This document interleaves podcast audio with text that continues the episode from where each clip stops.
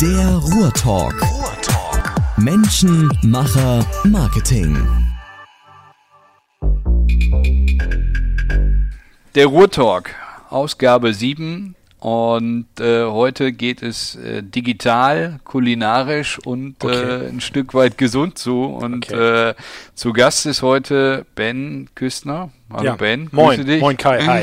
Ben, und du machst Potsalat. Be- bevor wir jetzt über Potsalat sprechen, neben Potsalat machst du auch noch viele andere Dinge, aber ähm, stell dich doch mal ganz kurz vor, wie alt bist du, Ben? Ich bin jetzt äh, 33, Mhm. komme aus dem wunderschönen Gelsenkirchen. Ursprünglich in Berlin geboren, muss ich dazu sagen, aber bin hier in Gelsenkirchen aufgewachsen seit meinem dritten Lebensjahr. Und ja, irgendwie bin ich nicht so richtig aus dem Ruhrpott äh, weggekommen. Ähm, habe auch mal äh, zu Beginn in Berlin kurz gearbeitet. Und äh, ja, ich habe jetzt das ein oder andere Unternehmen hier im Ruhrpott gegründet, statt halt irgendwie in die Großstädte zu ziehen. Ja. Ja, es ist ja eine Großstadt sozusagen. Genau. Ne? So, aber dein aktuelles äh, Projekt, was ja, ich sag mal, gerade äh, viele Wellen schlägt und man könnte ja, um, um, um viele Plattitüden zu benutzen, könnte man sagen, was in aller Munde ist sozusagen, In Essen Äh, kann man das sagen. ja, ist das Thema Potsalat. Und äh, Potsalat, wie, wie, wie kann man das am besten umschreiben? Was, was macht ihr da? Ja, wir sind ein äh, Lieferservice für gesundes Essen, insbesondere für, für Salate und äh, wir produzieren selber äh, frische, leckere Salate jeden Tag und liefern die eben zu unseren Kunden. Der große Unterschied zu einer klassischen Gastronomie ist zum einen, dass wir eben ein Lieferservice sind, also uns primär auf Lieferservice fokussieren, aber das Ganze eben quasi online stattfindet. Also 90 Prozent unserer Kunden bestellen über unsere Website www.potsalat.de ihr Mittagessen und wir liefern es dann in einer halben bis anderthalb Stunden, je nachdem. Wie, wie kommt man denn überhaupt auf die Idee? Bist du ein großer Salatfan oder äh, was, was hat dich dazu Ja, es bewogen? Kam, kommen so ein bisschen zwei Effekte zusammen. Also ich habe irgendwie im Online-Marketing meinen meinen Berufsweg gefunden. Also ich bin, würde mich jetzt irgendwie als Online-Marketer vielleicht äh, bezeichnen. Das ist der eine Aspekt. Und der andere Aspekt ist, dass äh, ja meine meine meine Freundin, ähm, die ja auch unsere, also meine Mitgründerin ist. Wir haben noch dann die Alex. Also wir sind zu dritt insgesamt drei Gründer. Und meine Freundin hatte immer auch den Drang, sich mal selbstständig zu machen. Ich hatte ja schon die ein oder anderen Projekte äh, hinter mich gebracht und war dann eben auch selber schon selbstständig mit unserer Agentur. Und sie hatte auch immer den Drang, aus ihrem Angestelltenverhältnis mal rauszukommen. Und dann gab es halt so ein paar Ideen, die da rumgeisterten. Und irgendwann haben wir das Ganze wirklich mal ernst, äh, ernsthaft angepackt. Und eine von diesen Ideen war halt eine Salatbar aufzumachen. Und mit dem Aufkommen der anderen großen Lieferservices von Lieferando bis Foodora und der höheren Akzeptanz, dass man jetzt eben auch Essen online bestellt, sind wir dann halt auf die Idee gekommen, pass auf, wir machen jetzt keine klassische Salatbar, sondern wir machen mal ein bisschen was Neues. Wir bringen die Salate zu den Kunden. Okay, das ist jetzt auch noch nicht ganz so spektakulär, aber wir machen quasi einen Online-Shop für Salate. Und so ist das Ganze dann entstanden. Statt eben einfach eine Salatbar in Rüttenscheid äh, aufzumachen, haben wir halt gesagt, wir, ja, wir mieten eine Küche an und machen einen Online-Shop und machen Online-Marketing. Da konnte ich dann halt von Anfang an sagen, ich kann meine Expertise da voll mit reinbringen. ist dein Beitrag gekommen dann? hm? Genau, und dann habe ich eben auch gesagt, dann komme ich halt mit da rein und dann gründen wir das halt äh, zu dritt. Ja, Und genau, du sagst zu dritt, also ich meine, deine Expertise, das ist gerade schon ein bisschen, ein bisschen äh, genannt, kommt aus dem Digitalen. Äh, du hast auch gesagt, du hast es mit deiner Freundin gemacht, aber ihr seid zu dritt. Was, was machen die anderen beiden oder was, was war der Background der, der anderen beiden Mitgründer? Genau, also äh, meine Freundin kommt, äh, hat äh, zehn Jahre fast im Fashion-Bereich gearbeitet, also gar nicht den richtigen Background gehabt, äh, hat dann aber auch da, also Gut, ist Vero wahrscheinlich auch viel Salat, nehme ich an. Sie hat viel Salat gegessen und das war auch immer ihr Hobby, aber jetzt so beruflich hatte sie eigentlich gar nichts mit, mit Gastronomie oder mit Food bisher zu tun, außer dass sie selber viel gegessen, also nicht viel gegessen, aber ähm, gerade auch sich sehr für gesunde Ernährung immer interessiert hat. Und ähm, ja, hat aber auch dann, wie gesagt, deutschlandweit Teams geleitet, also Personalführung ähm, und sowas, das hatte sie schon drauf. Ähm, und dann haben wir noch eine weitere Freundin äh, mit ins Boot geholt, das ist die Alexandra äh, Künne jetzt. Ähm, und die äh, Alex ist äh, vor allen Dingen eine gute Freundin von Pia, aber ich kenne sie natürlich auch schon seit Jahren. Und ähm, sie hat vor allen Dingen eben auch noch Ernährungswissenschaften studiert. Und sie hat irgendwie war uns klar, wir brauchen eigentlich eine dritte Person. Ähm, und sie ist uns da direkt ins Auge gesprungen, weil sie auch immer mal den Drang gespürt hatte und auch schon mal öfter darüber wirklich ernsthaft geredet hat, äh, vielleicht mal was Eigenes zu starten. Mit dem Aspekt, dass sie eben auch noch Ernährungswissenschaften studiert hatte, war das für uns dann eigentlich ein, eine, eine coole Idee. Und dann haben wir sie irgendwann einfach mal äh, zu uns eingeladen und über die ganze konkrete Idee gesprochen. Und zwei Tage später hat sie dann angerufen und gesagt, ich bin dabei. Und so ist das ganze Ding dann in der Stein ins Rollen gekommen, sage ich mal. Perfekt, klingt gut. Und sag mal, warum habt ihr Essen dann als Standort gewählt? Ich meine, klar, vom Namen her passt es. Ich denke ja immer sowieso, Essen ist eigentlich ein bisschen unterrepräsentiert. Bei, bei so einem prädestinierten äh, Namen für eine Stadt müsste man ja in Sachen äh, äh, Food und, und Foodkultur eigentlich noch viel, viel mehr machen. Aber äh, warum habt ihr Essen gewählt?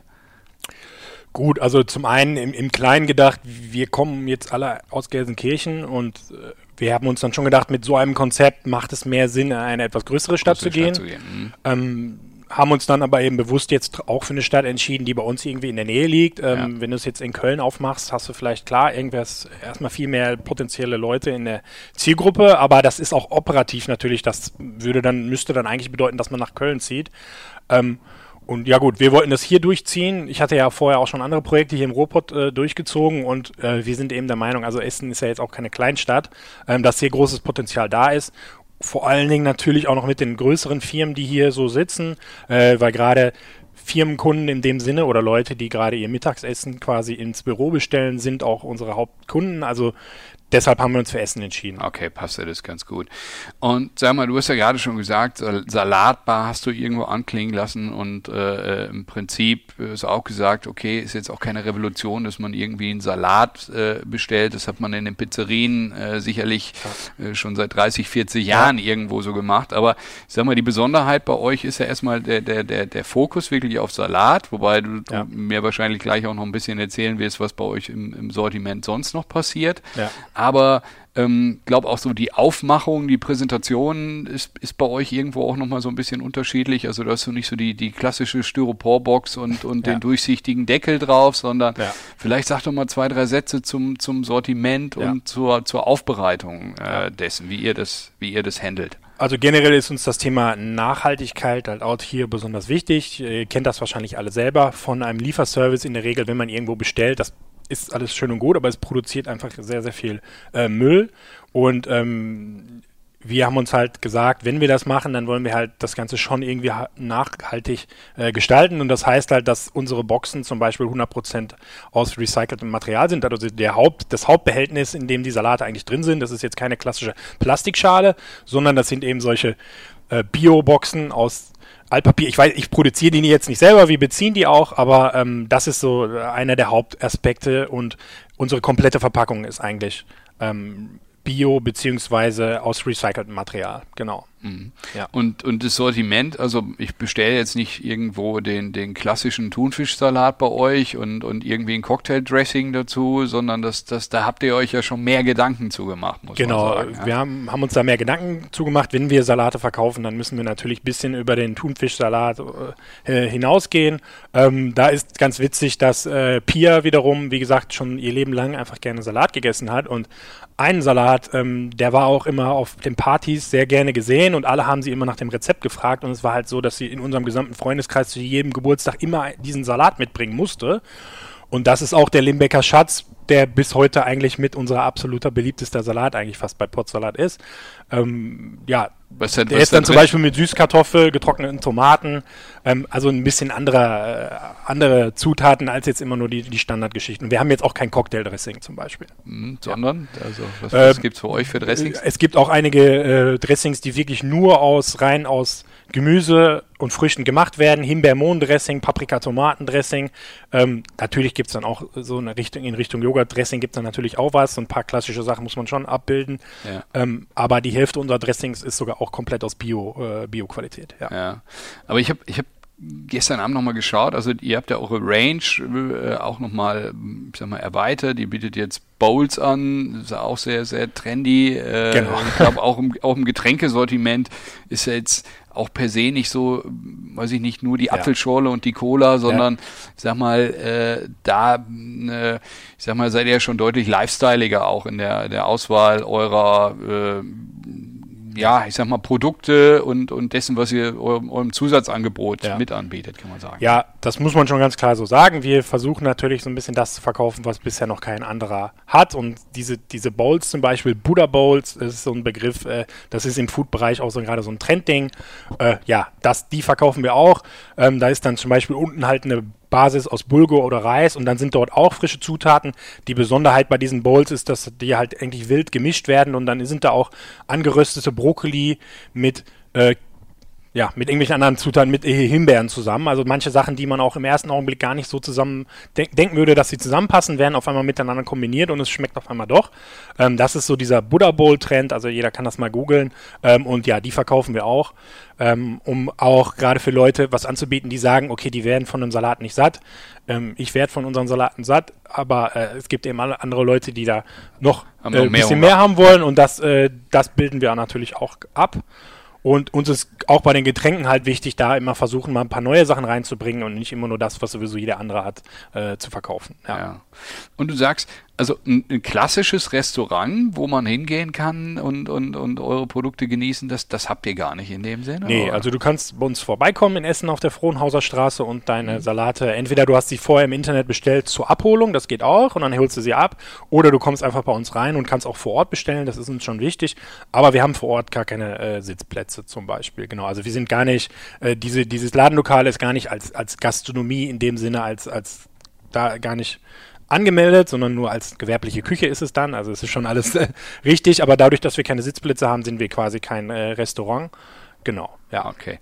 Und sag mal, mir ist neulich aufgefallen, ich bin, bin hier in Essen in, in, in einem ja, Open Space äh, unterwegs ja. gewesen und habe ich gesehen, da, da konnte man dann auch eure Salate bestellen. Also ähm, ich sag mal, neben dem Lieferservice ja. und, und der Abholung habt ihr ja. noch weitere Locations, wo man sozusagen mittags auch eure Produkte bekommt. Das genau, richtig, das sind jetzt nicht äh, Unmengen äh, von Locations, aber ja, zum Beispiel im, im Kabü hier in Essen, Coworking Space, in dem ich häufig auch selber sitze und arbeite. Ähm, dort hat der, äh, viele Grüße an den Julian, ähm, Dort äh, haben die Jungs zum Beispiel keine Küche, ähm, wollen aber eben auch ein bisschen was zu essen anbieten und da sind auch von mehreren äh, lokalen Anbietern hier, gibt es dort was zu essen und wir sind dann eben auf die Idee gekommen zu sagen, okay, wir bringen da pro Tag ein paar Salate hin und verkaufen die dann quasi dort. Ähm, also so ein bisschen eine Aufwertung fürs, äh, fürs Kabü, weil er eben jetzt auch da was zu essen anbieten kann. Und für uns ist es halt eigentlich ein zusätzlicher äh, Möglichkeit, irgendwie die Salate an den Mann zu bringen. Ja. Mhm. Ähm, spann, spannende Idee. Ähm, gibt es eigentlich so einen Top-Tag äh, äh, in dem Sinne, wann, wann am häufigsten bestellt wird? Also du hast gerade schon ein bisschen davon gesprochen, dass bei euch äh, vornehmlich ähm, sag mal, die, die Industrieunternehmen äh, oder beziehungsweise die, die, die äh, großen Brands im Umkreis bei euch bestellen. Ja. Kann man Den gibt es auf jeden Fall. Also das ist äh, ganz spannend, was man, wenn man sowas startet, was man dann für Sachen lernt. Ähm, ähm, ist, ja gut, wir haben grundsätzlich nur werktags geöffnet aktuell, ähm, ja, von Montag bis Freitag und es ist eigentlich so, ähm, dass sich das jeden Tag steigert. Also Montag geht's los, Dienstag und dann Mittwoch wird es schon deutlich mehr und der Donnerstag ist, da kann man die Uhr nachstellen, ist jede Woche quasi immer der Rekordtag.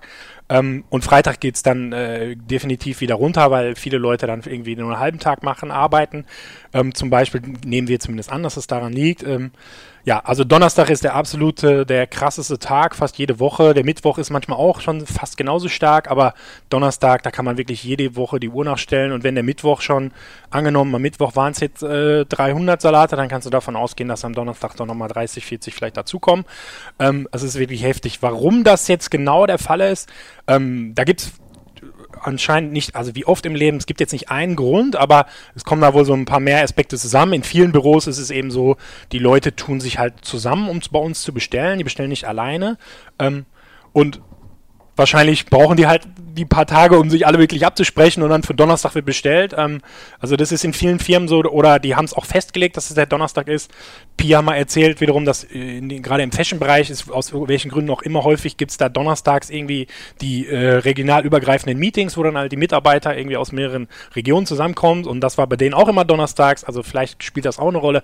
Zum Beispiel H&M hier in Essen hat auch ja hier ein äh, Büro, äh, was aber so ein bisschen überregional ähm, Einzugsgebiet ist und die haben zum Beispiel auch immer donnerstags donnerstags bestellen die halt, dann bestellen die halt mit einer Bestellung 15 Salate und so kommen dann halt die, die höheren Mengen zusammen, aber donnerstags ist einfach immer krass, ja. Okay. Und man kann schon davon sagen, man kann schon sagen, jetzt von, also Freitag ist quasi der schwächste Tag und man kann sagen, dass du an einem Donnerstag fast doppelt so viel verkaufst wie an einem Freitag. Mhm. Ja. Und du hast gerade gesagt, 300, das ist so eine Zahl, ich sag mal, eine, eine das bezieht sich jetzt nur auf die Salate oder generell auf die Be Ja, das wäre jetzt auf, bezogen auf Salate und Bowls. Also das ist schon eine mhm. Zahl, die wir schon ab und zu äh, doch erreichen, ja. Mhm.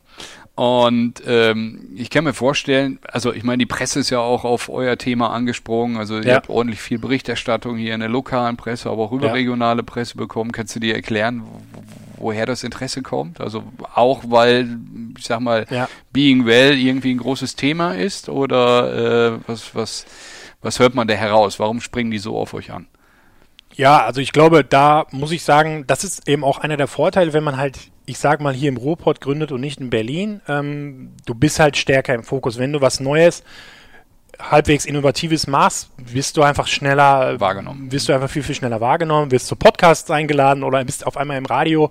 Ich glaube, mit einem Salatlieferservice wären wir im, also wir waren hier natürlich auch schon lokal im Radio. Ich glaube, in Berlin, wenn wir das da aufgemacht hätten, ähm, da wären wir nicht im Radio gelandet. Also so ein bisschen ist das, glaube ich, einfach der Aspekt. Und ja, wir tun anscheinend vieles äh, richtig. Zum einen ist es nachhaltig und uns, wir legen einfach auf die Produktqualität sehr, sehr hohen Wert. Also wir wollen, wir sind davon überzeugt, dass unsere Salate geil sind, sage ich jetzt einfach mal. Mhm.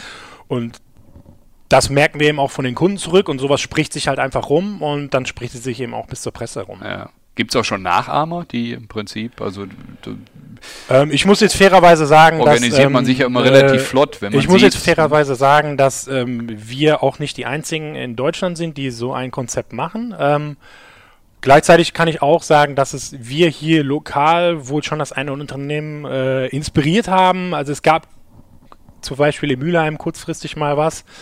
Ist aber auch schon wieder weg. Ähm, ja, will ich jetzt nicht weiter äh, kommentieren, äh, aber äh, wie gesagt, wir sind auch nicht die einzigen weltweit, die sowas machen, deswegen schreibe ich mir jetzt auch nicht auf die Fahne, ihr seid alle meine Nachahmer. Also wir haben jetzt das Rad ja auch nicht völlig neu erfunden in dem Sinne, ne? Ja. Sage ich ganz fairerweise, ja. ja.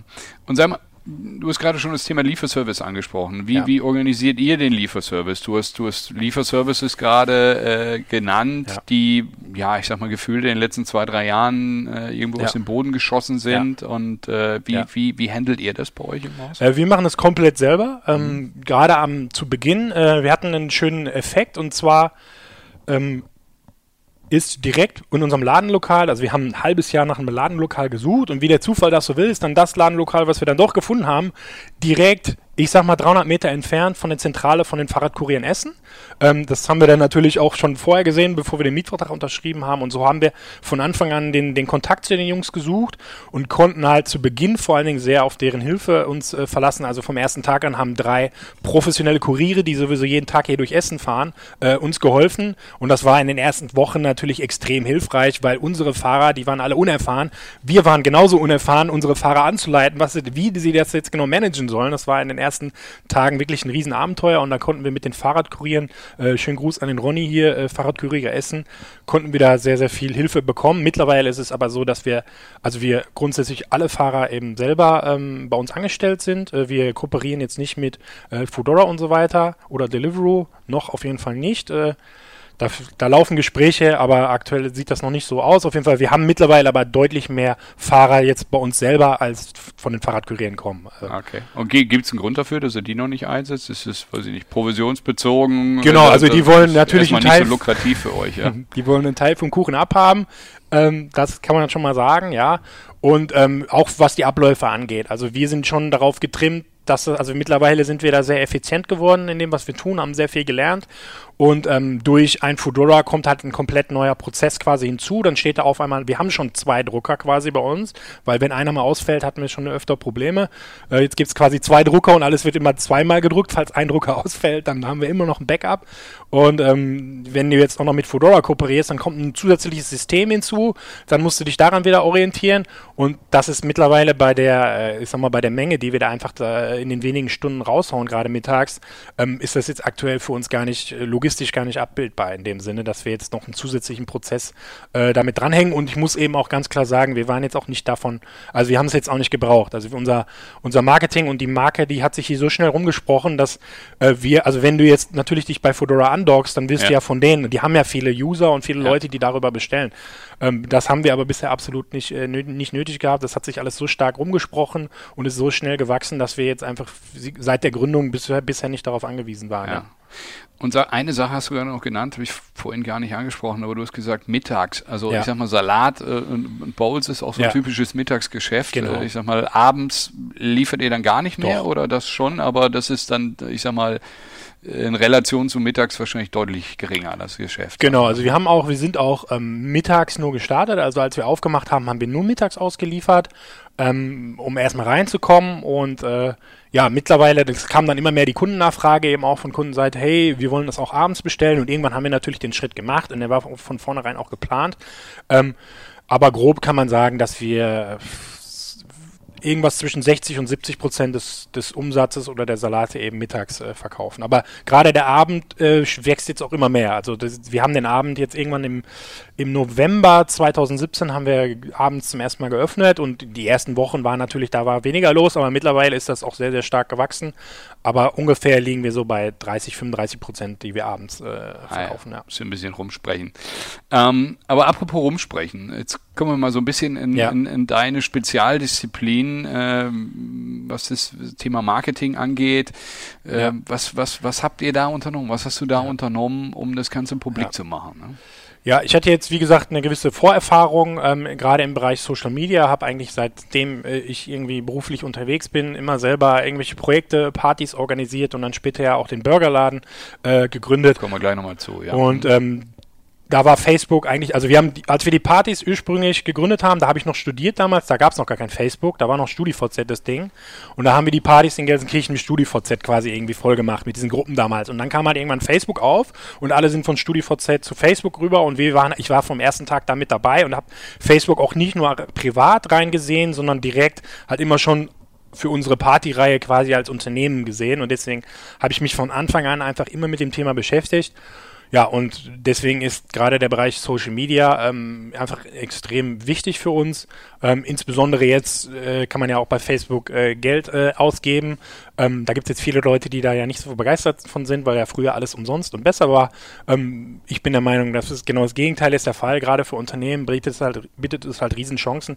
Und ich glaube, dass wir gerade mit Potsalat einer der Beispiele sind. Also man kann sagen, dass ungefähr 80 Prozent unseres gesamten Marketingbudgets, dass wir das eigentlich für Facebook Advertising ausgeben. Und so konnten wir es eben auch schaffen, als wir damals gestartet sind, im 4. Januar 2017, in relativ kurzer Zeit sehr, sehr bekannt zu werden, weil wir einfach sehr schnell äh, oft gesehen wurden und die Leute haben uns halt ausprobiert. Und äh, es gibt da so einen Satz, den ich ganz gut finde: Marketing brings them in and taste brings them back. Also über Marketing haben wir es geschafft, die Leute alle mal heiß zu machen, die haben alle mal bestellt und ähm, das Produkt hat den Leuten dann eben auch gefallen und das hat eben auch dazu geführt, dass die Leute sich dann wieder bestellt haben und es weitererzählt haben und so konnten wir halt in kurzer Zeit sehr, sehr stark wachsen. Okay, spannend. Aber habt ihr dann irgendwelche speziellen Stunts gemacht? Oder ich sage jetzt mal, viele haben sich ja irgendwo ihre Seite ange angelegt, Facebook-Seite angelegt, ja. dann, dann werdet ihr damit sicher auch Content draufgestellt haben. Okay, die ja. Salatkreationen, die sind, äh, ich sag mal, äh, über den Standard hinaus. Also es schaut ja. per se schon mal ein bisschen besonders aus. Du hast gerade den Limbecker Schatz genannt, also auch die Namen äh, sozusagen der, der Kreation haben irgendwo einen lokalen Bezug, sind äh, kreativ. Das sind wahrscheinlich schon mal Mittel auch, die, die sehr förderlich genau. sind im, im genau. sozialen Umfeld. Aber weiß ich nicht, habt ihr dann, weiß ich nicht, eine bestimmte Posting-Frequenz angewendet? Also täglich habt ihr kommuniziert, die, die besondere Anzeigen geschaltet? Vielleicht magst du da nochmal ein, zwei Dinge zu, zu sagen. Ähm, Posting-Frequenz kann ich mal ganz kurz was zu sagen, habe ich eine ganz klare Meinung zu. Das war vor ein paar Jahren vielleicht noch wichtig, als die Leute nur einmal abends sich bei Facebook eingeloggt haben. Heutzutage ist es ja so, dass der durchschnittliche Facebook-User irgendwie 15 Mal am Tag Facebook auf seinem Handy öffnet. Also wir sind eigentlich dauerhaft online und auch vor allen Dingen bei Facebook oder Instagram.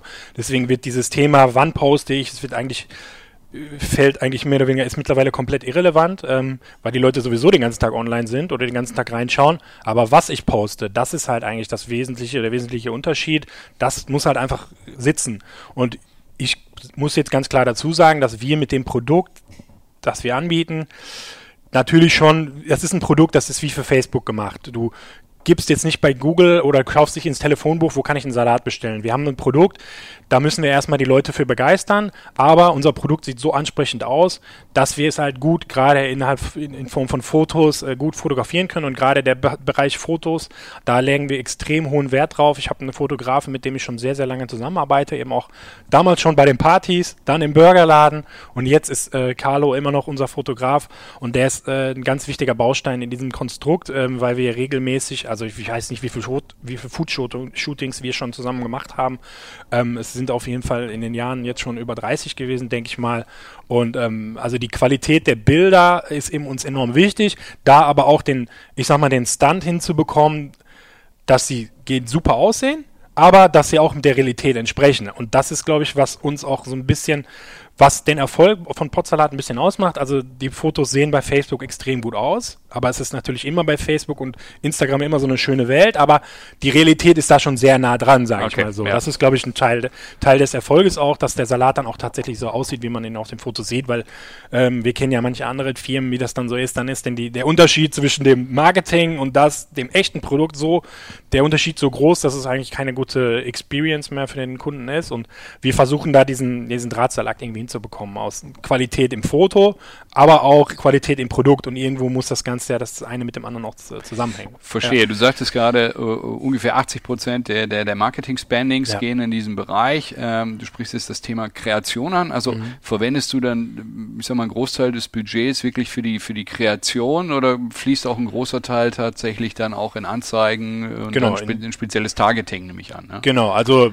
einmal ist Teil des Budgets überhaupt erstmal, dass wir diese Fotos kreieren, wie gesagt. Und ähm, ja, wie gesagt, wir, zum Teil macht man auch mal selber mit dem Handy ein Foto, aber man sollte schon, wie gesagt, am besten sich da auch professionelle Hilfe holen, wenn man jetzt nicht selber Fotograf ist.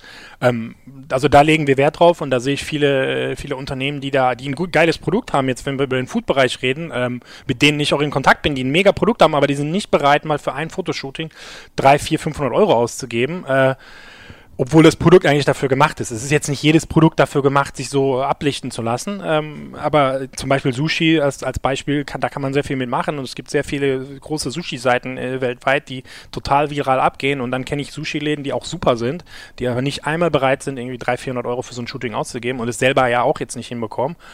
Und da sehe ich auf jeden Fall verlorenes Potenzial. Ähm, und wie wir es eben machen, also wir geben, zum Teil ist uns eben wichtig erstmal in der Kreation, dass diese Bilder halt stimmen und dann, genau, hauen wir eben sehr viel bei Facebook und Instagram erstmal an Beiträgen raus, ähm, investieren aber dann auch relativ viel Geld in das ganze Thema Facebook Advertising bzw. Instagram Advertising, sodass diese Bilder und Beiträge und was es da sonst noch für Kampagnenarten gibt, eben auch einfach von vielen Leuten gesehen werden. Sichtbarkeit bekommen. Ja. ja. Der schöne Vorteil ist da, kann ich auch noch mal kurz sagen, dass du es ja lokal eingrenzen kannst. Das Wunderschöne ist, dass du halt genau sagen kannst, in den und den Postleitzahlengebieten machst du Werbung. Du kannst nicht, mittlerweile musst nicht nur Essen eingeben und 17 Kilometer Radius, das war früher so, du kannst einzelne Postleitzahlen angeben und unser Liefergebiet sind auch genau nach Postleitzahlen geklustert. Also unsere Bilder werden fast nur dort gesehen, wo du eigentlich sitzt und nicht irgendwie deutschlandweit, weil das ist ja, wäre jetzt für uns verschwendetes äh, Budget in dem Sinne. Okay, ja. verstehe. Und sag mal, ähm, viele sprechen ja davon auch, dass äh, ich sag mal ein gutes CRM dann ja. äh, ich sag mal der Schlüssel zum Erfolg ja. ist und und äh, die die Königsdisziplin ist. Also wie verwaltet wie ihr eure Kunden? Was was ja. was macht ihr da? Was was was habt ihr für Upselling Potenziale? Wie wie reaktiviert ihr äh, Besteller? Also erstmal ganz klassisch über die E-Mail, die ja nach wie vor immer noch sehr, sehr wichtig ist. Ähm, genau, also wir arbeiten da auch mit und je nachdem, wie das Bestellverhalten des Kunden ist, ähm, gibt es dann verschiedene Marketing-Funnel, sage ich mal. Also wir erkennen eigentlich nach, also wir können sagen eigentlich nach der zweiten Bestellung eines Users können wir, ähm, hast du halt, weißt du ja, wie hoch ist der durchschnittliche Bestellwert und ab dann teilen wir die Kunden eigentlich schon ein in Kunden, die viel bestellen. Das sind in der Regel die Büros, sag ich mal, zu 90 Prozent sind das halt irgendwelche Büros, weil die haben dann mit den ersten zwei Bestellungen zehn Salate bestellt oder es gibt halt die Kleinbesteller, die jetzt eher für nach Hause bestellen und je nachdem gibt es halt einen anderen, eine andere Marketingkampagne, äh, was dann das Ganze angeht. Wir haben dann spezielle Angebote gerade für diese Firmenkunden oder die, die eben sich wirklich in den Büros zusammentun, ähm, weil das natürlich, da verdienen wir natürlich äh, das Geld. Es ist, wird, ist kein Geheimnis, wenn wir einen Salat äh, irgendwo hinliefern, dass das mehr oder weniger ein Nullsummenspiel ist. Ja. Ähm, das erst ab zwei, drei Salaten wird es eigentlich für uns äh, interessant und deswegen ist gerade der Bereich natürlich extrem spannend und äh, deswegen fokussieren wir uns auch darauf. Darüber hinaus nutzen wir auch ähm, so Chatbots. Ähm, das ist noch, wir experimentieren da noch mit, aber wir haben auch so ein Facebook Messenger Bot. Das hat vielleicht der andere oder andere schon mal gehört. Ist so ein neues gehyptes Ding, Ding im Marketing. Das kann mal ganz groß werden, weil diese im Vergleich zu E-Mail da aktuell die Öffnungsraten quasi bei 100 Prozent liegen. Ähm, ist aber noch sehr neu, ähm, aber wir haben da experimentieren da auch gerade mit herum. Ja. Okay. Aber bei euch kann man auch telefonisch bestellen oder, oder genau. Äh, genau. Nicht, nicht, nur online Genau. und digital? Verstehe. Ja. Gibt es auch mal Dinge, also du hast gerade von, von, von Druckerproblemen gesprochen, aber weiß ich nicht, Dinge, wo du sagst, boah, das ist mal so richtig schief gegangen oder so etwas? Oder? Ja, also es gibt, äh, also gerade in der Gastronomie, äh, du hast ja schon einige Podcasts hier gemacht mit Leuten, die irgendwie hart von der Gastro äh, gebeutelt sind. Das Ja. kann ich natürlich auch wieder geben. Dir passieren einfach äh, da die abstrusen Dinge. Wir standen diesen Winter noch, wir standen irgendwann mal morgen, du, du musst ja morgens früh anfangen, dadurch, dass wir ja mittags irgendwie 200 Salate äh, raushauen müssen, sag ich mal. Äh, das muss ja irgendwann morgens zwischen 7 und 8 Uhr alles losgehen. Und dann stand ich halt morgens kurz vor 7 im Schnee im Hinterhof von unserem Gebäude und habe versucht, mit einem Brecheisen unseren Laden aufzumachen, weil halt über Nacht, ähm, wir haben so ein Rolltor, das ist elektrisch. Äh, ja, und dann sind halt alle Sicherungen im Laden ausgegangen und dann geht noch nicht mal das Rolltor mehr hoch. Also wir sind quasi in unseren eigenen Laden. Ich musste in unseren eigenen Laden morgens um 6 Uhr einbrechen. Äh, das sind solche Geschichten. Ich hatte noch ein Hemd an, weil ich an dem Tag noch ein, zwei wichtige äh, Termine hatte. Äh, also solche, solche Kisten passieren die die ganze Zeit. Äh, wir hatten mehrfach Hochwasser, ähm, was halt so, was man halt so, was halt so abgeht, sag ich Aber mal. so Kuriositäten, die gehören dazu, Ja. sagst du. Ja. Und sag mal, ich habe eine Frage, also ihr habt ja auch bewusst, äh, denke ich, den Titel Pot Potsalat gewählt. Und habe ich so das Gefühl, dass so so Pott-Themen Ja. äh, wieder seit seit einiger Zeit äh, total im Rennen sind. Also Mario Mario Grube war ja, Ja. auch schon ein Podcast, äh, der der Popcorn Genau. aktuell macht und sehr erfolgreich damit ist. Äh, Kann man auch bei uns bestellen. Kann man bei euch auch bekommen. Erlebt das gerade so eine Renaissance, das Thema Pott, oder wie siehst du das? Ich finde schon ganz offen, es ist eigentlich immer schon so. Also hier, es gibt einfach Leute wie uns, die hier irgendwie bleiben und jetzt eben nicht in die anderen Städte ziehen. Ähm, und ich fand, es gab schon immer eigentlich so einen gewissen äh, Bezug zu dem Thema. Jetzt gerade habe ich auch gefühlt, finde ich, jetzt ist es nochmal irgendwie ein bisschen, noch mal ein bisschen stärker geworden, aber irgendwo gibt es das ja schon immer mit Herbert Knebel oder weiß ich nicht was, irgendwelche äh, Bücher. Ähm, äh, also es gab ja schon eigentlich immer so ein bisschen den Kult, äh, finde ich. Und ist ja auch geil, dass der immer äh, weiter erhalten bleibt, ja. Ja. Und wir wollen da so ein bisschen unseren Teil äh, zu beitragen. zu beitragen, ja. Und sag mal, jetzt gab es vor kurzem die Meldung, Investoren haben sich bei euch beteiligt. Und äh, was, was, was plant ihr jetzt? Rollt ihr jetzt bundesweit aus? Äh, kommt das große äh, Potsalat-Franchise-System? Sag mal, so ein Stück weit ist man ja auch mit dem Namen Potsalat unter Umständen lokal auch ein bisschen begrenzt, könnte ich mir vorstellen. Oder siehst du das, siehst du Also das nicht so? wir haben natürlich jetzt, du hast es jetzt schon gesagt, wir haben natürlich jetzt dadurch, dass wir einfach, dass das Ganze eigentlich sehr, sehr gut funktioniert äh, und einfach von Kundenseite sehr, äh, sehr beliebt ist, haben wir natürlich jetzt die Ambition, äh, das nicht, nicht nur hier in Essen zu machen. Ähm, und auf der anderen Seite ähm, kann ich aber auch sagen, wir wollen jetzt, also deutschlandweit ist jetzt vielleicht ein bisschen hoch, hochgegriffen, eins nach dem anderen. Das ist viel Arbeit. Also es ist nicht nur einfach wie ein Lieferando, die äh, jede, einfach jede Stadt freischalten, weil sie ja vor Ort gar nichts machen müssen. Wir müssen in jedem, in jeder Stadt erstmal ein Ladenlokal anmieten und das Ganze gewuppt, gewuppt bekommen. Ähm, und das geht nicht von heute auf morgen. Wir werden versuchen, da Stadt für Stadt uns vorzuarbeiten, werden uns aber erstmal auf den Ruhrpott ähm, äh, begrenzen, weil wir eben das auch cool finden, dass man jetzt mal hier was macht und äh, ja, da gibt's ja noch einige Städte, die da, ähm, die da erstmal offen sind und dann, dann schauen wir, wie es weitergeht, ja. Ja, also erstmal Ruhrgebiet ordentlich erschließen und dann guckt, guckt ihr, was Genau. ihr mit dem Namen macht, ob man damit Genau. auch, ich sag mal, nach Süddeutschland oder woanders hingehen kann. Genau. Ja. So, und du hast es gerade schon ein Stück weit anklingen lassen. Also ähm, gastronomisch gesehen ist Potsalat jetzt nicht dein erstes Projekt, sondern ähm, Burgerladen hast du gerade genannt. Äh, in Gelsenkirchen gab es den Bang Bang Burgers and Beer. Und ähm, Genau. da gibt's äh, eine ganz lustige Geschichte zu. Und zwar hast du, ich sag mal, auf einem äh, bei den Kollegen von Online Marketing Rockstars ist es einer der der der meist äh, besuchten Artikel gewesen Genau, ähm, ja. Weil du im Prinzip beschrieben hast, wie du mit dem Burgerladen innerhalb eines Jahres eine halbe Million Euro Umsatz generiert hast, ja. weil du eben der Performance Guy bist, wie, wie ja. man dich im, im Netz auch so nennt. Also auch da wiederum mit dem Thema Facebook, Facebook Marketing ähm, eben für ordentlich Kundschaft und ordentlich Traffic gesorgt hat. Was, was, was, was steckte dahinter? Also Burgerläden gab's oder gibt's ja, auch schon ein paar. Also was, was war da die Besonderheit in dem Sinne? Also ich muss erstmal vorneweg sagen, dass ich von Gastronomie nach wie vor eigentlich keine Ahnung habe, das auch nicht gelernt habe. Ich habe zwar BWL äh, jetzt studiert und im Marketing, aber ich habe eigentlich, ne, bis auf das ich mal irgendwo gekellnert habe, jetzt nicht wirklich Plan davon gehabt. Das muss ich ganz klar sagen. Und das hatten wir damals alle nicht. Wir hatten aber unsere Partyreihe Bang Bang Gelsen in Gelsenkirchen, die mittlerweile auch schon paar Jahre alt war. Und irgendwie gab es dann mal diese Schnapsidee, muss man eigentlich wirklich sagen, dass wir jetzt aus dem Ding ein bisschen mehr machen und halt was was aufbauen. Ähm, und äh, dann ist halt, dann war ein Ladenlokal frei, was eine ganz gute Lage in Gelsenkirchen hat. Äh, und ja, dann haben wir den Burgerladen gegründet. Der ist also quasi aus unserer Partyreihe entstanden und da sind wir alle eigentlich äh, wirklich als was Gastro angeht mehr oder weniger unerfahren. Also natürlich gerade mein einer Partner hatte schon ein bisschen mehr Erfahrung, aber keiner hat jetzt äh, wirklich Köche eingestellt und da wirklich jeden Tag äh, Essen produziert.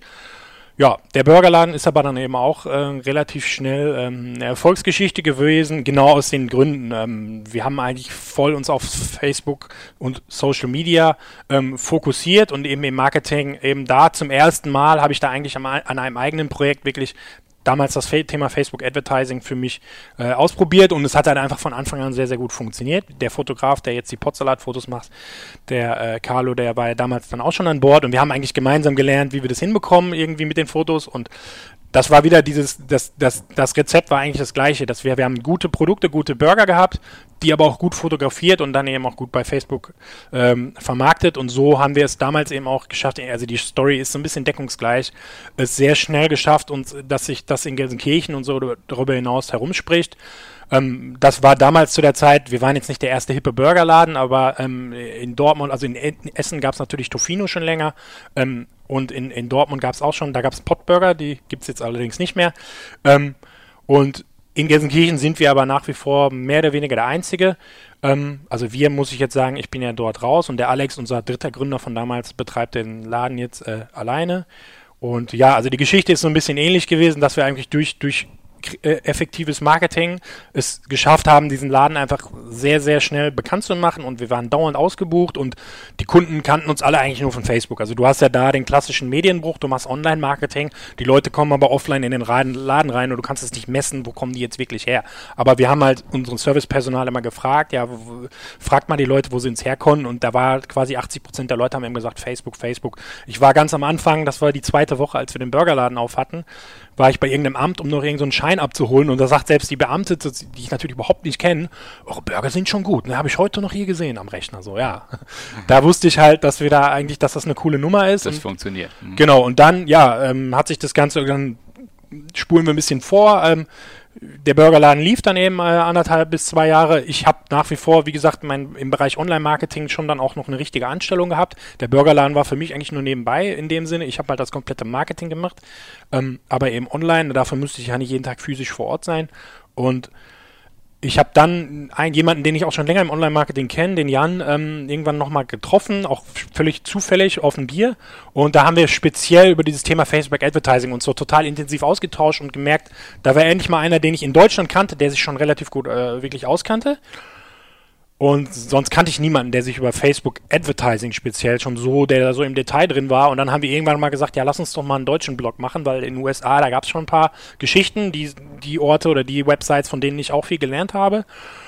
Ja, und dann haben wir einfach unsere Seite ge gegründet, Social Marketing Nerds, und äh, hatten jetzt auch erstmal nur die Absicht, so ein bisschen zu bloggen. Äh, Jan war schon Freelancer im Bereich Social Media. Ähm, ich war eigentlich nur angestellt. Und ja, wir haben dann irgendwie ein, zwei Blogartikel rausgehauen, das war ganz okay. Und dann habe ich halt mich mal hingesetzt und diese ganze Burger-Geschichte runtergeschrieben. Hab dann auch irgendwann dabei schon gemerkt, wenn du da einmal anfängst, äh, da, da, wo hörst du eigentlich auf? Und hab da, das weiß ich auch wirklich, ich habe eigentlich ein ganzes Wochenende an diesem Artikel geschrieben und eigentlich auch noch den ganzen Montag. Ähm, also ich habe mir da schon wirklich Zeit genommen. Und dann haben wir das Ding veröffentlicht und dann, äh, ich weiß auch nicht genau, was dann passiert ist, aber irgendwie ist das wirklich so in der Online-Marketing-Szene komplett äh, viral gegangen. Also wir haben bei uns einen Blogartikel veröffentlicht Online-Marketing Rockstars hat sich dann relativ schnell gemeldet. Jetzt einer der größeren äh, Publisher oder der größten News-Seiten, die es so im Marketing und Online-Marketing in Deutschland gibt. Ja. Und die haben sich dann ganz schnell bei uns gemeldet, die wollen die Story bei denen auch nochmal bringen. Dann haben die quasi den Artikel nochmal neu bei sich veröffentlichen. Bei W und V waren wir auch noch werben und verkaufen. Jetzt auch ein relativ renommiertes, ähm, also unsere Burger-Geschichte ist dann auch dort gelandet. Und ja, auf einmal war ich halt irgendwie Facebook-Experte. Ähm, die Online-Marketer, zu denen ich vorher immer so aufgesehen habe, die ich immer gefragt habe oder bei denen ich mal angeklopft habe, hey, darf ich mal einen Vortrag halten oder so, die haben mich dann immer gefragt, wie mache ich dies, wie mache ich das, wie mache ich jenes.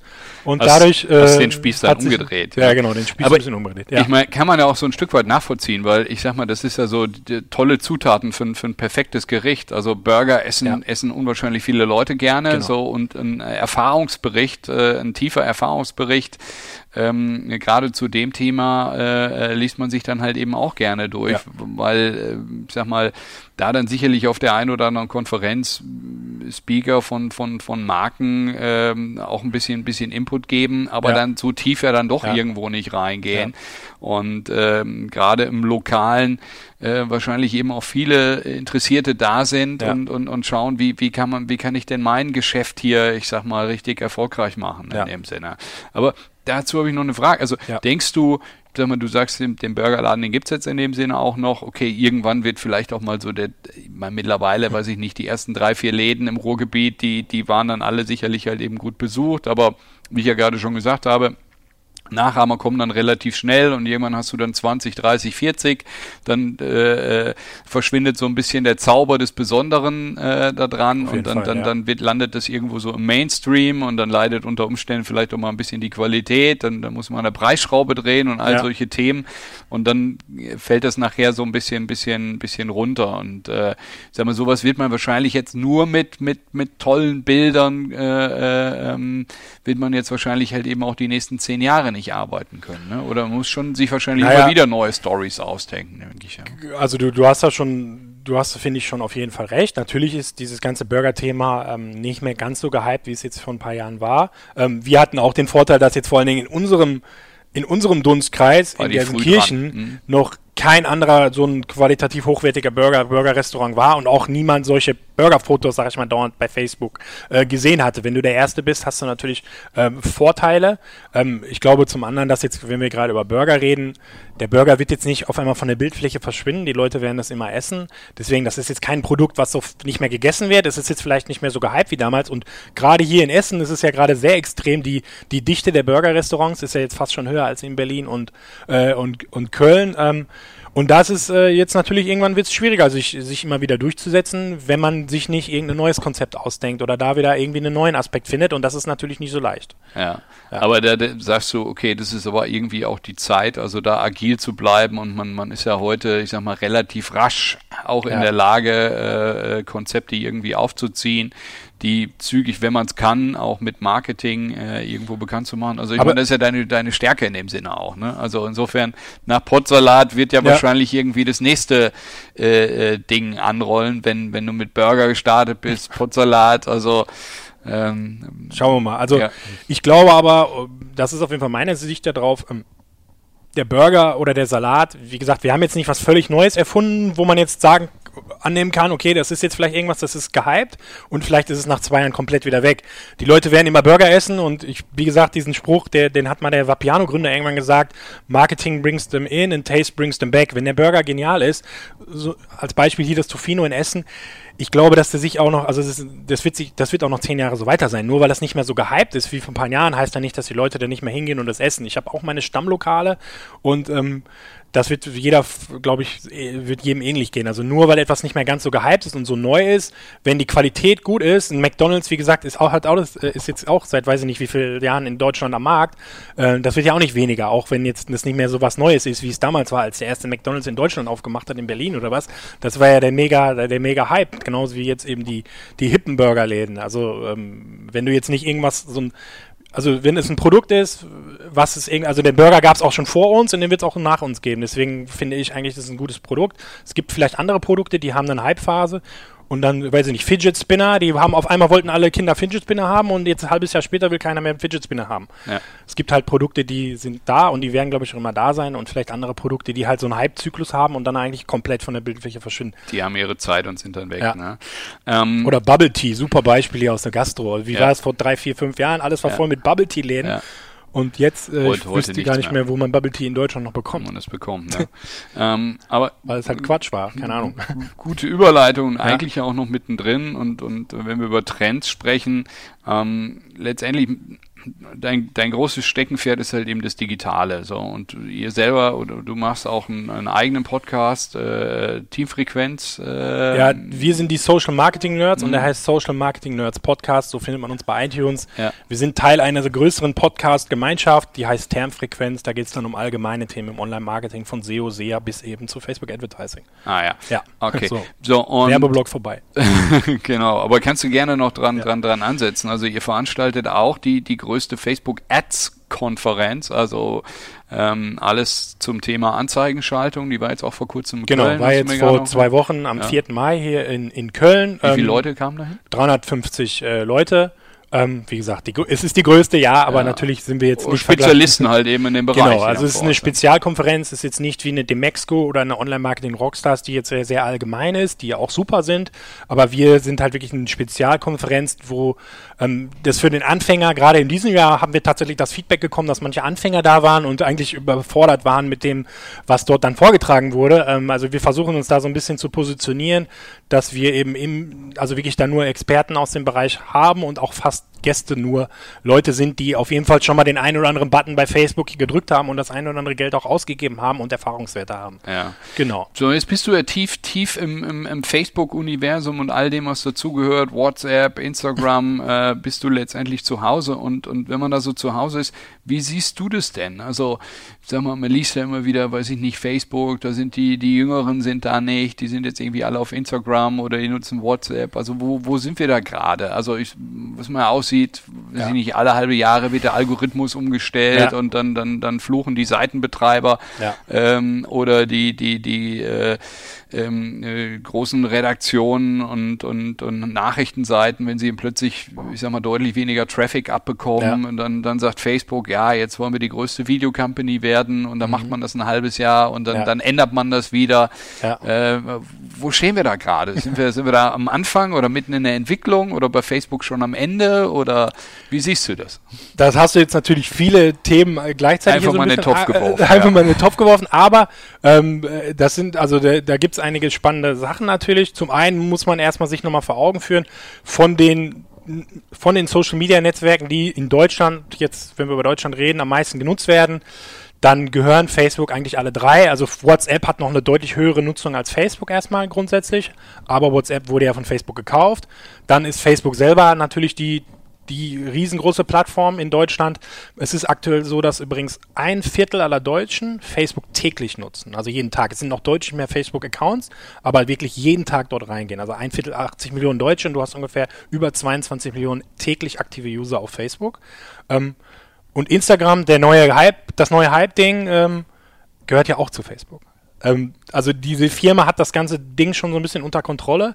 Ähm, da, muss man natürlich vorsichtig sein, was für eine Marktmacht mittlerweile, die mittlerweile haben. Ähm, ich sehe, ich sehe vor allen Dingen halt die positiven Aspekte. Also insgesamt ist Facebook ja nun mal eine Firma, was die geschaffen haben, die Möglichkeit, sich weltweit mit Leuten zu vernetzen, äh, das ist einfach schon mal mega, das muss man erstmal dahinstellen. Natürlich muss eine Firma irgendwann auch Geld verdienen und kann nicht nur für, äh, ne, für das Gemeinwohl irgendwie arbeiten und sie müssen natürlich Anzeigen verkaufen und das führt zu sehr vielen Effekten, wie du jetzt auch äh, beschrieben hast, gerade die ganzen News-Publisher beschweren sich halt viel, weil Facebook irgendwie jetzt obwohl sie selber keine Nachrichten veröffentlichen, irgendwie den ganzen Traffic nur noch äh, behalten. Ähm, so ist das eben so. Wenn, wenn ein Unternehmen so stark ist und so stark wächst und so gute Arbeit leistet, das muss man einfach mal auch herausstellen, was Facebook da aufgebaut hat, ist halt der absolute Wahnsinn. Es gab so viele andere Social Media Netzwerke früher und die haben sich halt einfach durchgesetzt, weil die einfach mega gute Arbeit geleistet haben.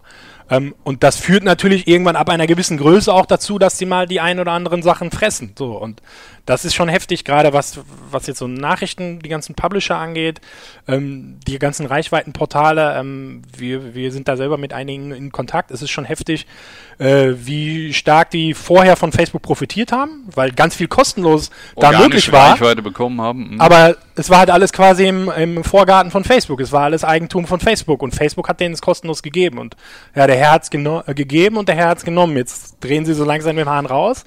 Ähm, so ist das halt. So könnte ähm, man sie beschreiben, ja. Ja, und äh, man kann sich eben jetzt, also ich sag mal so, man kann sich hinstellen und rumheulen und es gibt da auf jeden Fall Punkte, die ich da ganz klar auch sehe. Ja, es ist nicht immer alles fair jetzt auch. Aber so ist nun mal der, so ist nun mal der freie Markt. Auf der anderen Seite gibt es eben auch die Vorteile und die Möglichkeiten, die Facebook für Unternehmen bietet. Und wir sind ja nun ein Beispiel, wir, wir haben halt herausgefunden, wie es irgendwie funktioniert. Und ich sehe halt, für mich sind die Vorteile viel, viel größer. Ich habe es halt geschafft, über Facebook, insbesondere bei Facebook Advertising, mehrere Firmen jetzt halt irgendwie aufzubauen und die dadurch groß zu machen. Und ja, man kann jetzt weiter rumheulen, aber das ändert sowieso nichts, sondern man kann sich eben auch anpassen und mal schauen, was man mit den gegebenen Mitteln eigentlich nach wie vor äh, machen kann. Erreichen ja. kann. Siehst du denn irgendwas am Horizont aufziehen, was, was irgendwie eine Alternative wäre? Snapchat, äh, Pinterest, äh, Siehst du da was? Ja, grundsätzlich, da kann ich jetzt auch nochmal das Thema aufgreifen, das wollte ich nämlich gerade dann noch dazu sagen. Ähm, alle reden jetzt davon, also die User selber, dass sie jetzt ja Facebook nicht mehr so cool ist und alle jetzt bei Instagram sind. Der Großteil hat aber nach wie vor einen Facebook-Account und loggt sich auch bei Facebook ein. Also diese eigene Wahrnehmung ist, ich mache jetzt, ich finde Instagram cooler und mache jetzt mehr Instagram. Du postest jetzt nur noch bei Instagram und bei Facebook nicht mehr, aber du loggst dich trotzdem jeden Tag bei Facebook ein und guckst, was da los ist. Und für uns als Werbetreibende reicht das ja. Um das jetzt mal so zu sagen, das ist so ein bisschen, ja. die Leute reden ganz viel, dass sie jetzt alle bei Facebook abwandern, aber die Realität ist noch eine andere. Ähm, man muss aber auch dazu sagen, dass in Facebook, also Facebook in Deutschland jetzt gerade auf jeden Fall nicht mehr wächst. Ähm, was ja aber auch jetzt erstmal nicht negativ ist. Wie gesagt, ein Viertel, Viertel aller Leute nutzen Facebook gerade täglich. Also das ist der absolute Wahnsinn. Irgendwann ist ja auch mal ein Limit und erreicht. Instagram ist natürlich mhm. super gehypt gerade und vor allen Dingen, weil Instagram sehr, sehr viel von Snapchat kopiert hat. Das kann man jetzt einfach nur sagen. Dieses Instagram Stories ist ja so gerade das neue super Ding, was alle nutzen, wir auch sehr intensiv als Unternehmen und auch privat. Ähm, ist einfach cool.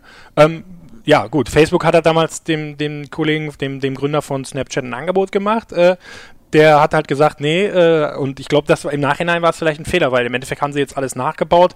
Und wenn man sich so ein bisschen in der Presse anschaut, natürlich hat Snapchat gerade in den USA schon mega, es ist mega, mega Dimensionen, in denen man da redet, aber ähm, so richtig weiterkommen die nicht. Die treten so ein bisschen auf der Stelle, dann gibt es hier und da irgendwie wieder was Neues, aber sobald irgendwas wirklich Cooles, Neues von Snapchat erfunden wird, wird es adaptiert. Geht es relativ schnell leider adaptiert. Das ist halt einfach krass, ja. ja. Und Facebook ist extrem gut darin, selber Sachen zu erfinden, aber jetzt haben sie auch sehr, sind sie sehr gut darin, schnell äh, zu adaptieren. Ja. Ähm, kommen wir jetzt so ein bisschen, ein bisschen, ein bisschen zum Ende. Ähm, ähm, ich habe gerade mal gesagt, so was, was, was kommt da nach Potsalat, habe ich ja schon mal eingeworfen und du hast gesagt, muss, muss man mal gucken. Aber ich meine, du bist ja, bist ja sehr umtriebiger jetzt. Äh, sag mal, sagst du jetzt per se, okay, ähm, sag mal, Potsalat, das, das werde ich jetzt noch ein Weilchen machen oder reifen da schon die nächsten Ideen bei dir im Kopf, wo, wo du siehst, Mensch, das ist super spannend. Also ich meine, du bist ja, bist ja ein agiler Unternehmer da äh, fliegen solche Sachen ja auch immer wieder in den, in den Kopf hinein oder sagst du, ein Mensch, jetzt muss doch erstmal Fokus sein, zumindest für zwei, drei Jahre und, und die Chance jetzt mit Potsalat, die ist jetzt so groß oder sagst du, ja, ich, äh, das, aber ja. es juckt immer wieder, das ein oder andere äh, halt eben auch auszuprobieren. Also das eine recht wichtige äh, große Herausforderung, die du da eigentlich nennst. Also man, man hat immer wieder neue Ideen, aber wenn man, man muss halt auch mal was durchziehen ähm, und also das sagen viele in dem ganzen Startup, in der Startup-Welt und so weiter. Viele, also haben gar nicht den, den Willen dann wirklich dann da drei, vier, fünf Jahre so ein Ding durchzuziehen. Ähm, und das ist, glaube ich, irgendwo auch, also darauf kommt es irgendwo auch an. Und klar hat man hier und da auch noch fünf andere Ideen. Ähm, aber ähm, man muss sich halt auch mal auf eine Sache fokussieren. Ich habe ja schon mehrere Sachen, die ich eigentlich gleichzeitig mache, aber ähm, der Fokus ist definitiv jetzt erstmal Portsalat und bevor wir nicht äh, einen zweiten Standort überhaupt aufgemacht haben, äh, werde ich jetzt auch nicht schon wieder das nächste, äh, an die nächste Sache denken. Also man muss jetzt erstmal eins durchziehen. Wir haben viel Geld da, ähm, unser eigenes Geld reingesteckt, viel Arbeit und äh, es wäre jetzt, glaube ich, fatal, die Chance nicht zu nutzen, um das auch wirklich ein bisschen größer zu machen, ja. Falscher Moment, ja. Und sag mal, Ben, ähm, du hast ja selber gerade gesagt, äh, kommst aus Gelsenkirchen, ähm, sag mal, wahrscheinlich wirst du auch viel Salat essen, aber wenn, wenn du im Ruhrgebiet unterwegs bist, wo, wo gehst du gerade äh, gerne essen? Wo, was, was sind so Also- deine Tipps im, im gastronomischen Bereich? Meine Tipps im gastronomischen Bereich. Also grundsätzlich sind wir tatsächlich hier sehr gerne in Essen. Das, das spielt auch mit einer Rolle, warum wir es hier gegründet haben. Und wir haben auch, sind gerade daran, eine Wohnung in Essen. Das ist ja nicht so leicht, in Rüttenscheid eine Wohnung zu bekommen. Wir haben es jetzt eventuell geschafft. Äh, wir ziehen also hier bald, bald, sehr bald wahrscheinlich hin. Und äh, ja, die Rüttenscheider Straße äh, ist jetzt halt klassisch, die klassische Antwort, aber wir sind hier schon sehr, sehr gerne und da gibt's viele gute, viele gute Läden, muss ich zugeben. Ja. Und irgendeinen Laden besonders gerne? Äh, irgendeinen Laden besonders gerne. Puh, ja. Äh, Also ich finde alle Sachen äh, gut. Ich will ja jetzt nicht, also äh, Tofino ähm, sind wir auch schon äh, öfter gewesen, jetzt so äh, als Burgerladen. Ich muss nämlich, wenn wir jetzt gerade nochmal, wir haben ja viel über Burger geredet, finde Ja. ich zum Beispiel schade, dass die diese Beef Brothers, das, das ist ja so eine, eine Kette, kann man jetzt auch nicht sagen, aber die gibt's schon in Köln und in Düsseldorf, Ja. haben wir in Rüttenscheid aufgemacht. Die fand ich super, haben jetzt leider wieder zugemacht. Ähm, schade. Ähm, aber es gibt viele gute, mega viele gute Italiener auf der Rüttenscheider Straße. Und den Klassiker kann ich auch noch sagen, auf dem Baldener See, da, da gehen wir auch regelmäßig joggen. Also ähm, ja, ich fühle mich hier relativ wohl, ja. Ja, das wäre jetzt die nächste Frage gewesen. Ist Ja. das so ein, so, ein, so ein Ort, Rückzugsort, Entspannungsort oder Ort zum Aufladen am Baldener See für dich? Oder? Genau, genau, weil so ein Gefühl fährt man dahin und irgendwie ist man auf einmal so ein bisschen im Urlaub. Äh, das ist eigentlich so, da sind wir häufiger sonntags äh, unterwegs, ja. Ja. Und allerletzte Frage nochmal, wie, was denkst du, wo steht das Ruhrgebiet gerade? Wo, wo, wo ist man unterwegs? Ähm, passiert hier viel? Nimmst du viel wahr? Links und rechts? Sind, sind wir da in einer dynamischen Zeit? Oder denkst du, da könnte noch viel, viel mehr passieren? Ähm, ich fühle schon, dass es aktuell so ein bisschen dynamischer ist, ähm, als es noch vor ein paar Jahren war. Irgendwie tut sich immer was. Das ist so ein bisschen, das wird halt nicht so oft wahrgenommen. Das ist auch vielleicht durch diese bisschen dez also du hast halt viele große Städte und ich kenne mich überall auch irgendwie aus, aber man kennt halt, ich kenne nicht alle Online-Marketer in Dortmund oder ich kenne auch nicht alle in Bochum, ich kenne mittlerweile viele, aber es gibt ja jetzt auch die ein oder andere Konferenz, hier zum Beispiel die Cooks Digital von den Jungs aus Bochum oder den Ruhr Summit, gerade wenn wir jetzt über diese Online- und Startup-Szene reden und wenn man dann dort ist, dann merkt man erstmal, wie viel sich dann doch irgendwie tut. Wenn das alles in einer Großstadt wäre, so wie in Köln, dann würde man sich viel mehr austauschen und viel mehr kennen. Es ist zwar alles relativ nah, aber trotzdem fahre ich jetzt nicht mal eben donnerstags spontan nach Dortmund 40 Minuten und wieder zurück. Das ist leider so ein bisschen das Doofe. Auf der einen Seite ist man total nah, aber trotzdem ist man immer ähnlich wie in Berlin, irgendwie doch in seinem eigenen Kiez, immer so ein bisschen. Aber im großen Kontext tut sich eigentlich total viel. Es wird nur vielleicht nicht so ganz so stark wahrgenommen. Ja, ja sehe ich auch so. Ben, ja, vielen Dank. Also Cool tolle Einblicke. Wir Danke euch. Schauen, Danke wir, dir. Wir schauen ja. gespannt äh, ähm, äh, weiter auf Potsalat, wie es sich Jawohl. entwickeln wird und alles Gute dafür. Vielen Dank. Danke. Der Ciao. Ruhrtalk. Ruhrtalk. Menschen, Macher, Marketing.